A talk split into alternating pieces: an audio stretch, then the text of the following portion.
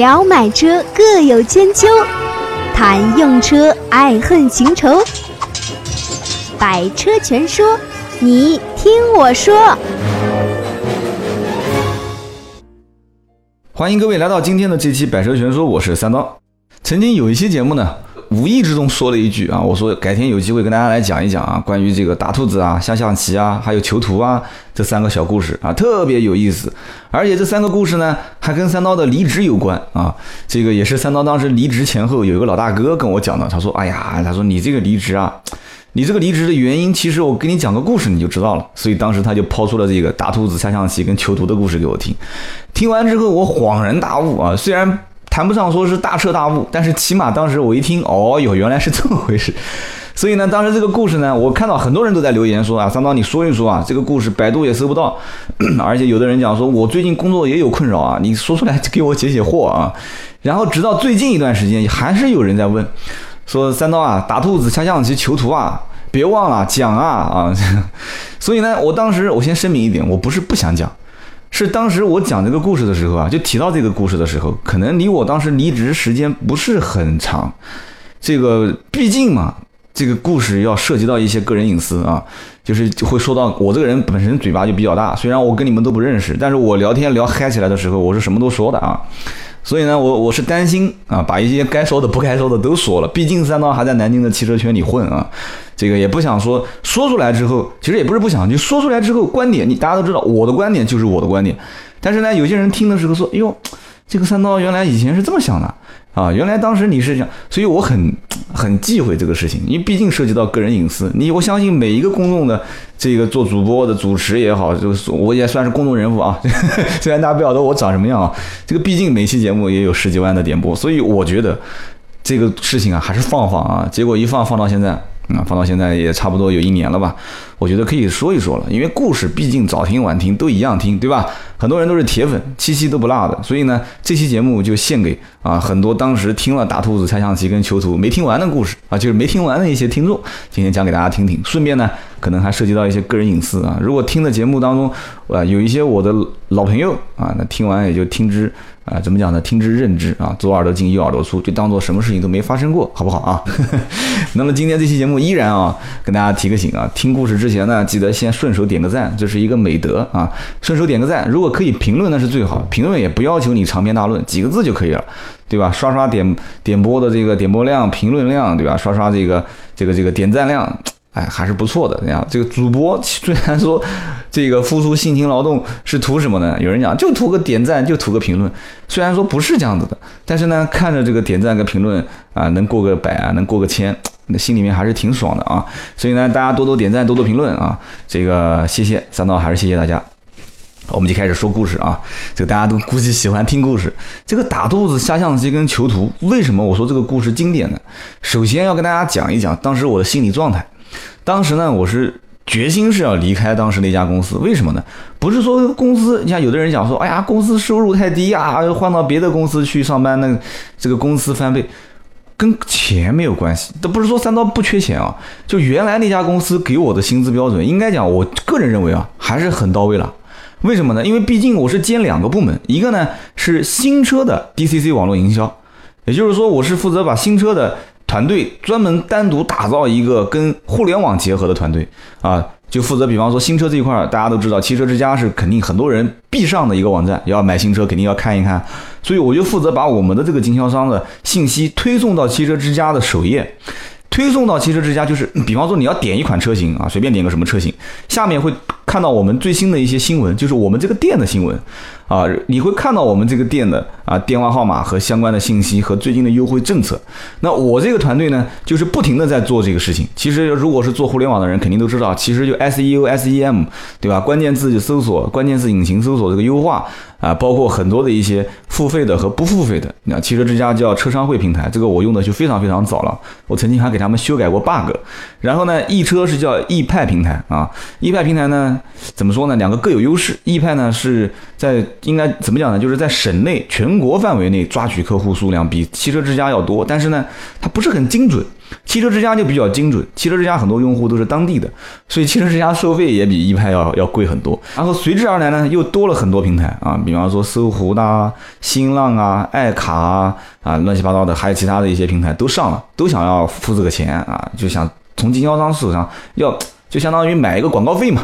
所以当时新车这一块，我是负责网络营销的啊，把客户从网上抓取过来，打电话咨询，咨询完之后我带个团队，这个团队就专门接待网络上的客户。那么后来呢，慢慢慢慢呢，又把二手车的这个业务也丢给我来管。整个 4S 店，因为我们当时 4S 店一年大概能卖到两千七到两千八百台车，两千七百多。那么新车有两千七百多的话，二手车置换，二手车置换其实现在在国内的转换率是非常非常低的，倒不是说老百姓手上没有二手车。其实来买奥迪、宝马、奔驰，很多人手上都是有二手车的。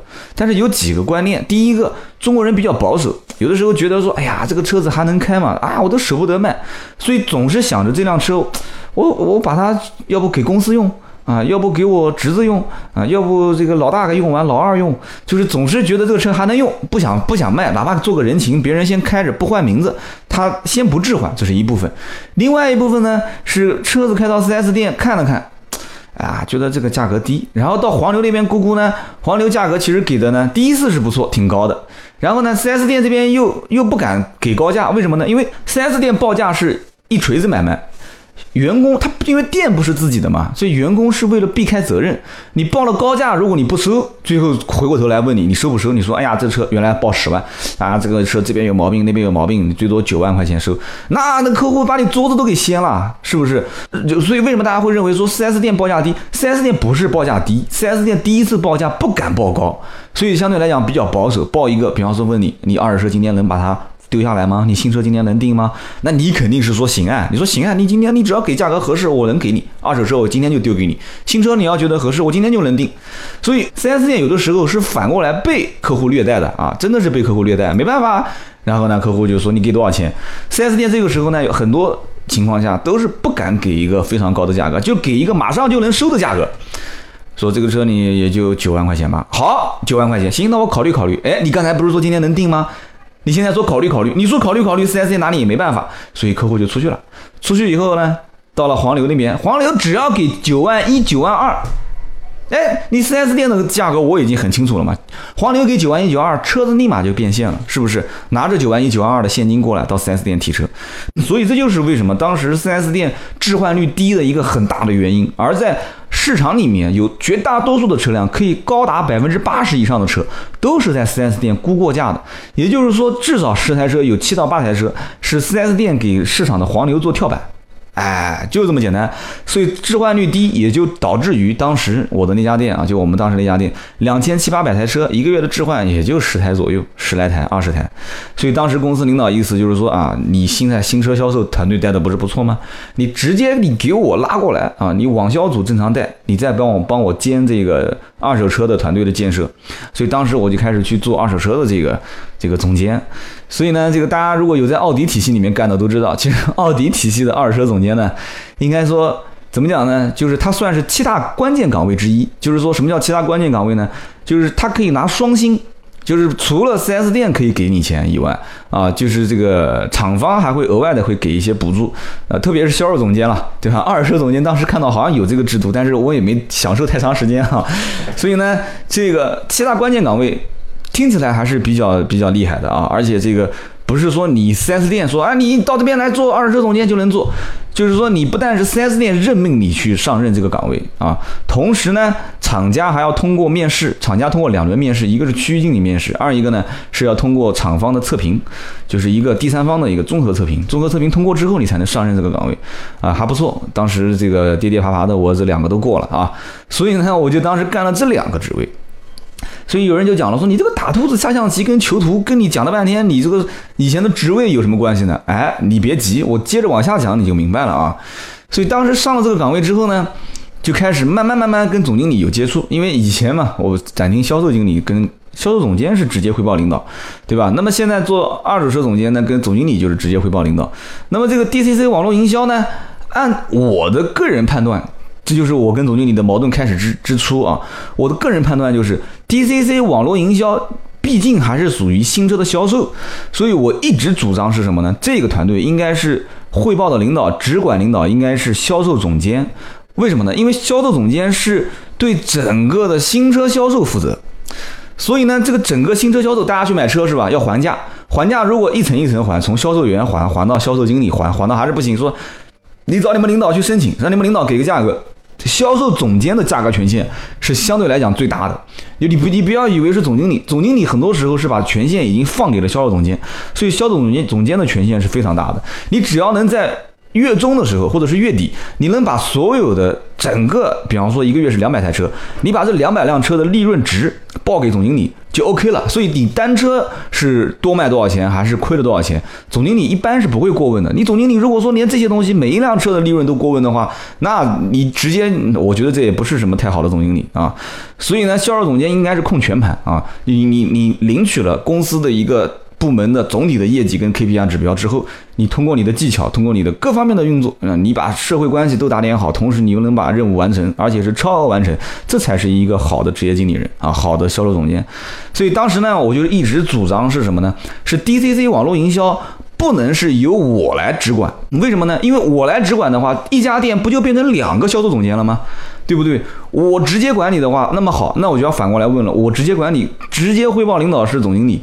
那么总经理跟我之间，我跟销售总监之间，销售总监跟总经理之间，我们三个人是什么关系呢？是不是？如果我跟销售总监是平行，那么就会出现一个很奇怪的现象。什么现象呢？就是说，我是问总经理要价格优惠的政策。销售总监也是跟总经理要价格优惠的政策，而销售总监的整个大的团队是在展厅销售，你你知道的，这个规模是非常大的，就是三五十号人啊，三十号、四十号人。而我这个团队就四个人，而且是躲在拐角里面，就靠厕所最近的那个、那个、那个、那个、那个房间里面，而且每天要打大量的电话，因为 DCC 网络嘛，肯定是要安排人在网上，就像淘宝一样的啊。你好，先生，你咨询什么车？然后电话打过去，然后电话打进来，就是我要抽调一部分人手，还要去接听接听电话，然后关注网络，然后剩下来这几个人才能去在展厅接待客户。而且你知道，网络上询价的人，网络上去过来找你买车的人。很多都是年轻人，这些年轻人已经是对车已经很懂，而且很多 4S 店都逛过了，甚至不仅仅是南京啊，什么苏州、无锡、上海、北京，价格都了如指掌之后，才会在网上留言，才会打电话给你。所以这一批客户有一个很奇怪的，不是也不是奇怪，其实大家都知道，就这一批客户其实有一个很鲜明的特色是什么呢？就是他的询价只有一次。他到店看车也只有给你一次谈判的机会，他不像展厅的那些客户，展厅的客户有的时候是路过，比方说跟老婆孩子商量好了，说，哎，我们今天去看看车啊，哎，可以可以可以，好，今天去看车。他到了展厅之后，他很有可能今天有可能冲动消费，觉得。哎呀，确实我这个车也该换了，就很多因素促促进他可能当天就会订单，但是绝大多数不会的，绝大多数会说，哎呀，我看看今天我还没考虑好，我再跟我老婆孩子商量商量啊，我我再逛逛，旁边可能正好这是奥迪，旁边是宝马，哎，又去宝马店转了一圈，宝马逛完，哎，逛了个奔驰，所以网络营销客户跟展厅到店客户的性质完全不一样，就就属性就不一样。网络营销客户很多都是最后临门一脚，而且跟展厅的销售客户很多都是重叠的。很多人都是展厅看车都是第一步，看完之后回过头来在网上到处询价格，然后看论坛、看人家的发车作业啊，这个这个那个，然后最后才会打电话，提起电话打四零零啊，每一家店询个价。电话里面都想问说，哎呀，你们店最低多少钱？哎，能不能低于这个价？能低于这个价我就来，不能低于这个价我就不来了。所以这个网络营销真的付出的劳动跟得到的回报啊，这个真的不成正比的，这很辛苦，真的很辛苦。特别是最早的那一批，真的，我到现在我很感谢最早的一批跟到我们开拓这个互联网营销的这个团队啊，到现在这些这一批人还在。但是呢，我相信你们也获得了你们应得的这些啊，不管是经济上还是职位上的一些补偿啊，还不是补偿，就是应得的回报啊。我相信他们也在听我节目啊。所以说，当时做网络营销的这一批，我觉得真的是很辛苦，也得到了很多的。所以呢，当时我跟总经理就有这一点分歧。为什么呢？我觉得互联网营销 DCC 网络营销，我可以监管这个团队，但是我的直接汇报领导不是你总经理啊，应该是销售总监。为什么呢？这就是相当于两个池子里面的水。什么叫两个池子里面的水呢？整个公司一共就卖两千七、两千八，就是你的发货量，厂家把车靠到 4S 店的总量就两千七、两千八百台。那么我现在划拨出一个团队，这个团队我是跟销售总监不搭，就是我的任务跟销售总监的任务是不搭的，我是单独领任务，我们我们两个人是单独跟总经理汇报的。那么也就是说，总监会认为，销售总监会认为，我们这是两个池子里面的水，你想。互联网对吧？互联网都是价格很透明的嘛。你想互联网营销拿到比我展厅更低的价格，不可能，绝对不可能，啊，绝对不可能。为什么不可能呢？我们两个人政策应该是一样的。好，我们两个人政策是一样的情况下，那展厅会有各种各样错综复杂的优惠政策。优惠政策，销售总监是永远第一个报配报备上去之后，第一个领取的。第一个领取完之后，就以前甚至出现过很搞笑的现象。网络营销团队不参加销售团队的会议，就是最早期啊，后来都参加了嘛。那么也就是说，展厅那边展厅已经开始免利息贷款了，已经开始赠送保养了，已经开始赠送延保了。互联网营销团队什么都不知道，还闷着头在那边卖，这就是什么原因呢？这就是。销售总监跟网络营销总监两边不搭配的原因啊，后来慢慢慢慢好说，那就开会在一起吧，好开会在一起。然后我们慢慢就发现，网络营销的客户其实对价格的因素，就是价格的敏感因素是非常非常高的。而且网络营销的客户有一个特性，就是你不吃，就是你不吃这一批客户，最终的结果是什么？是把这一批客户推到了别的人店里面去，因为别人也在做网络营销，而展厅营销不一样，展厅营销它会有很多的因素相互制约，不是说你不去。把价格报到底，那你不去跟客户把价格和或者是你的综合的优惠因素说到底的话，那客户可能可能还是不签，因为他可能处于一个初期阶段，初期阶段就像放风筝一样的，可以拉一拉再放一放，拉一拉放一放。网络营销不是这么回事的，就基本上客户已经是到了最后一步了啊。所以说，当时网络营销我们就是不是我们了，就是我跟总经理已经产生了一些分歧。但是呢，这还不是最初啊，这还不是最后。大家注意听啊，我后来又接管了二手车的这个团队。等我把二手车团队接过来之后，我才发现，那真的是这个怎么讲呢？就是任重而道远了，而且局势就变得越来越复杂。在 4S 店的二手车团队里面，可以说很多店面，二零一二年前后、一三年前后，都是在做批发。什么叫批发呢？就是车子是不留在店里面的。从客户置换到 4S 店，他肯定是把车给你换了一辆新车子。那么 4S 店这个车呢，它是有的甚至不垫资，就是这个车谁打款呢？打个电话让市场的黄牛直接带钱过来把这个车提走，不垫资不设库存。那么后来总经理让我上任二手车总监的这个职位之后，给我下了一个死命令，什么死命呢？想和三刀互动，你也可以搜索微博、微信“百车全说”。就是说不做批发，只做零售，就是说不允许任何的车商过来领取我们家的车，批发我们家的车，而是要自己设库存，把我们的车卖给直接用户。哎，我当时因 因为我对二手车一开始也不是很了解啊，我知道有批发有零售，但是我仍然赞同我们总经理的观点。为什么呢？因为我觉得零售是将来的一个趋势，对吧？4S 店做零售是趋势嘛。可是，在做的过程当中呢？慢慢慢慢，我就发现这里面有一些困扰，而且我刚上任的时候，因为在南京，我认识特别多的车商，而且都是一些大车商。他一听说我去做二手车这个项目了啊，很多人就过来请吃饭的、聊天的啊，说你们店不做批发，只做零售，你们到底想干什么啊？你们想干什么？你们总经理是不是根本就不懂二手车？然后我还在当时帮我们总经理说好话，我说：哎呀，不是不懂，我说总经理呢，在上海也是做了好几家 4S 店的总经理，对吧？我说他肯定是知道的。批发零售一定得是带着来，可能是三比七，也可能是七比三。但是这个里面呢，更多的一点是总经理看出将来是零售为王道，所以呢，现在先锻炼锻炼。你现在不痛苦，将来不肯痛苦嘛？所以我就跟很多很多的车商讲，你们先别动，你们先观望，先看一看啊。我们先把零售团队打造好了之后，等我们的比例确定好了，我们是七比三，还就是零售跟批发是七比三，还是八比二？我确定完了之后。我们总经理同意的情况下，我们以正式的总对总，就是公司对公司，我们签一个合约。那个时候大家处起来就很愉快了，对吧？我们不要去做那些什么飞单啊这些事情啊。这个我可以在这个电台里面直截了当的讲啊，认识我的我的人应该都知道。就是我做二手车这个期间，可以讲手还是非常非常干净的啊。所以总经理当时也是认为说，哎，你做二手车，你一开始做新车口碑也不错，那就你就负责这个岗位吧。所以在每一家 4S 店做二手车这个岗位的领导，应该说都是跟集团老大或者说是跟董事长或者跟总经理都是关系相当到位的，是通过了组织严格的考验之后才能上任的。所以呢，当时做了二手车之后，哎，我觉得我是还是比较拥护总经理的。但是随着越来越长的时间啊，在打磨这个团队的过程中，就开始产生很多的分歧。比方说，对于二手车团队人员的编制，总经理认为说。我给你下任务，就好比什么呢？就好比说你是过一条河，这个河有多宽呢？这个河可能有五百米宽啊。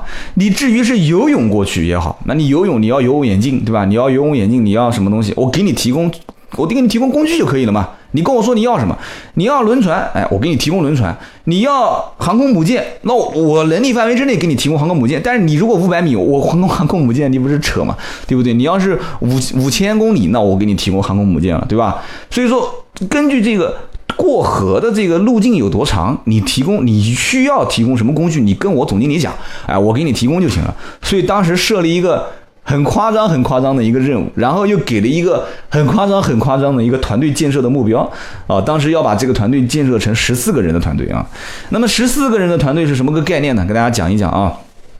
当时比我们遥遥领先的，在南京做的比较好的几家店啊，最多的一家店的二手车的人员编制是六个人，不是十六个人啊，六个人是六个人，六个人。然后平时一般正常 4S 店是几个人呢？三个人到四个人啊。那么厂家规定的，就厂家有一个规定的数值，就是通过推测推算你们一家店两千七百六十二台车，然后乘以百分之十五的置换比，然后得到你总共置换的量是多少，然后每一个评估师跟销售能服务多少个客户，就测算下来你们家一共需要多少个销售员、评估师、整备翻新师、信息员、网络专员、二手车经理。就我们应该是九个人的团队啊，当时领导意思讲，不行就得给我扩，我就给你下一个你完不成的任务。大家没有讲是完不成的任务啊，就是这个任务目标啊，我这个目标定的是合理的。然后呢，你的人员配置必须是达到这个位置。然后呢，我也就开始招人啊，因为我觉得也有道理，公司有那么大的魄力给我去锻炼，我最多损失的是什么呢？最多是绩效，而且绩效那个时候，说实话，总经理也没扣我的钱，我干嘛要要去顾虑呢？我就没有顾虑，就开始扩编，我一直把团队扩到十二个人的时候，周围所有的 4S 店的人就开始张大嘴巴，啊，就到我们店来考察了啊，说你在搞什么啊？你们店？那么一大堆车压在仓库里面，都是破破烂烂的啊！一零年、零九年，有的是一零年、零九年还好，有的零五年、零六年，而且价格都高的离谱。然后呢，你们这些团队的人怎么养活啊？啊，然后我就跟他讲，我说我们做零售啊，对吧？我们在五八、赶集、二手车之家，我们都在发帖啊，而且我们都在付费啊，对吧？二零一四年整个全年赶集网南京置顶的那个帖，就永远置顶的那个那张帖子。就是我们家做的啊，然后完了之后，五八也是最早我们去设置五八同城的赶集的啊，五八同城的这个付费的网店，对吧？二手车之家一直不付钱，但是我们不停的在研究它里面的积分方式，是不是？然后同时所有的包括像搜狐二手车啊，然后其他的论坛啊、微博啊、微信啊，我们全员展开营销啊。所以说当时我们什么方式都在都在接触都在参考，所以也就是导致于后来我对互联网是。怎么说呢？这个我们不敢讲精通啊，但是对于互联网，应该我在 4S 店圈子里面算是比较了解的了，所以最后才导致我跳出来，这就专职做互联网营销了，就开始去创业了。但是当时的这些总经理是怎么看的呢？总经理认为说，哎，你不是负责 DCC 网络营销吗？新车吗？你要把新车。和二手车两个团队同时打包在一起，糅合在一起，就不存在以后有什么新车 DCC 跟二手车的销售团队了，应该是叫数字营销小组。哎，这个观念是很新的，我很佩服啊。我我们领导还是五几年出生的啊，好像五六五七年出生的，这个真的是真的是思维比我们还超前啊。但是呢。就是说，这个超前的意识肯定要有人去贯彻，那这个担子就压到我头上了，所以我就开始去尝试性的跟新车、跟二手车的人去聊，说，哎，我们以后做数字营销小组啊，然后新车也可以卖二手车，二手车也可以卖新车，大家觉得怎么样？那得到的肯定是一群的这个非常强烈的抗议啊。后来我在就培训的过程当中，然后我也带他们一起培训，因为两个团队都是我的嘛，对吧？楼下一个办公室，楼上一个办公室，楼上是二手车，楼下是新车，每天就是楼上下两边啊。看一看，逛一逛啊！后来我最后发现，确实是差别很大。为什么呢？因为二手车的买车的用户和新车的买车用户，这个整个整个的思维模式差别太大了。这个改天有一期节目我们展开来讲，这个不能展开，一展开估计又是一个小时刹不住了啊！就是新车购车用户和二手车购车用户到底他们的思维就是这个逻辑啊，思维逻辑啊，到底是什么样的？就你让新车的销售员去每一天切换到二手车的销售模式，再用二手车的销售员去切换到新车销售模式，那是完全是肯定是一团糟啊！所以当时我是极力不愿意总经理去。去去去打包做这个事情，然后同时当时又是每个月宣传费用要花六万，说给你六万块钱必须花掉，不花掉的话，当时好像又降到三万了，说三万块钱必须花掉，不花掉我每个月按百分之十扣你的工资啊。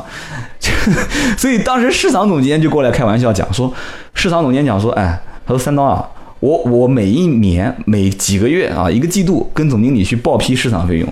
我批几千块钱都批不下来，总经理现在是给你花，强制你一个月花三万，你都不花，我看不懂，我看不懂。完了之后，后来销售总监也过来讲，销售总监说：“你看你啊，新车、二手车，你权限比我还大啊，但我们关系处的都不错，就半开玩笑的讲。”然后售后总监又过来讲说：“你现在已经基本上可以算半个售后总监了。”你知道为什么吗？因为二手车有大量的车需要就是整备翻新嘛，就是钣金做漆，然后我都是插队。为什么要插队呢？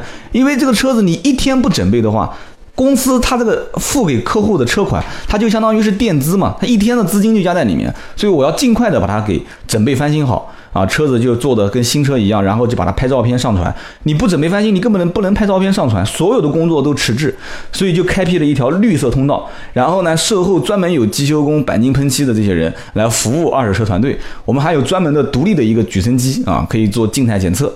所以售后总监就讲说：“哎，你你现在这个权限啊，感觉有点有点像这个售后老大了啊，售后总监了。”所以你看，就虽然只是做了一个二手车加 DCC 网络营销总监，就是各个部门的人也。也在看着你啊，也在看着你啊，你不要太嚣张啊。但是呢，所有的工作都是跟总经理直接汇报的，没有办法。所以呢，讲到最后，大家也都听得很清楚了哦。原来三刀以前是干这些工作，而且 4S 店的老总每个月让你花三万是干什么呢？要让我们把二手车放在万达啊，放在水游城，然后做二手车车展啊。我当时是极力不建议的。后来想想看，其实我当时也挺蠢的。反正公司愿意烧这个钱去做车展，做就是了，对吧？也许总经理有些目的，他不一定跟你全都讲清楚嘛。你不做，你不做，那就是什么问题呢？就是马上要说到之前的打兔子下象棋了啊！我可以把刚刚我讲的我的这些行为和总经理的这些行为，全部都能套在刚刚前面节目开头的那三个故事里面。好，那我们现在回过头来讲前面三个那个故事。我们还是从这个打兔子来说起啊，还是这个总经理是猎人，我是猎犬，我们两个人出去打兔子。总经理把枪一举，砰一枪就射出去了，说兔子在那边。然后我就说了，我说哎，老大，兔子不在那边，为什么呢？因为根据我的专业能力啊，根据我的耳朵和我的眼睛，哎，我看到那边的草在动，兔子在那个位置。你说这个时候总经理会怎么样？总经理肯定把枪反过来对着你呀，对不对？对着我啊猎犬。你他妈去还是不去？你去还是不去？那没办法，他是总经理啊，对不对？我是猎狗嘛，然后我就去了，叭叭叭叭叭，对吧？跑过去也是有气无力的，为什么呢？因为我认为兔子不可能在那边嘛，对吧？跑过去一看，哎，果然没有兔子，那我就回来了。我说那总经理，你看没兔子吧？没兔子，猎人肯定这个时候枪还是对着你嘛，对不对？为什么没兔子？是因为你跑得慢了，对不对？你没有听从我的指令，对不对？我的方向肯定是对的。那么，假使说啊，我们回过头来再讲，假使说，就算你明知它的方向不对，这一枪开的是空枪，而且你跑过去，兔子确实也不在，那么回来你应该怎么说呢？你应该说兔子受伤了，是我确实是能力不行，跑掉了，对不对？这才是一个优秀的职业经理人。而且，即使你发现说这个兔子确实，如果以后它长期都在打这个方向的话，就是这个方向肯定没兔子的话，你应该有技巧的、有台阶的给领导台阶下，让他去转到另外一个方向。这个引导跟这个技术啊，这这这绝对是一个很讲究的东西。所以这才是优秀的职业经理人。你应该跟这个这个猎人讲说：“哎呀，今天天气不好，我们不应该往这边走，我们应该往哪个方向走啊？完了换一个方向走啊！你应该说：哎呀，前面好像这个别人打了很多只兔子。”可能估计那边的兔子已经打的差不多了，哎，你这个方向是对的，但是要不要我们换一个方向？你要用各种各样的方式来引导他，不要去这个位置，到那个位置，而不是说我专业能力啊，我的耳朵，我的眼睛发现那边是有兔子的，那肯定拿个枪对着你嘛。我当时其实干的就是这件事情，我就是天天跟总经理在那边吵啊，我说不对，我说不对，为什么不对？我说你应该让你应该让听到炮火声的人去指导方向啊，对吧？我是在前线嘛，对吧？将在外，军令有所不受啊，军令有所不受。我听到炮火声，所以你要让我来指导方向。那你说猎人不拿枪对着你吗？对到谁呢？你说是不是？所以这就是三刀当时犯的错误，也是我后来反思了一下。你说我在职场也算混了很多年，我一直没有悟出这个道理啊。到最后离职的时候，我老大哥才跟我讲，我说老大哥你为什么？但是我认识这老大哥认识也比较晚。说你你早怎么不跟我讲呢？周边那么多这个久经职场，而且回头想想看，我身边那么多的优秀的职业经理人，有的时候就是这样子。职业经理人啊，他很多做事的方法啊，做事的一些风格，那是靠悟，真的是靠悟。没有人会告诉你，当你真正失败之后，摔了跟头之后，别人才会跟你讲说，哦，其实我说一个打兔子、下象棋和囚徒的故事，你就什么都懂了。今天这期节目呢，我们聊的跟车无关啊，不知道大家听的好不好玩啊？反正也是三刀以前在 4S 店的一些故事。我觉得首先对工作的人应该是有一些帮助的啊，没工作将来要工作的，听听啊，这期节目收藏一下，将来可能还是有用。所以呢，今天这期节目就跟大家闲扯了三十多分钟啊，大兔子、下象棋跟囚徒的故事，也是希望听到最后的铁粉呢啊点赞评论，同时不要忘了我们的微信服务号“百蛇全说”，大家可以在。砍三刀就里面那个砍三刀的论坛留言互动啊，也是三刀唯一跟大家接触的地方。好，今天这期节目就到这里，我们下一期接着聊。本节目由斗志文化制作出品。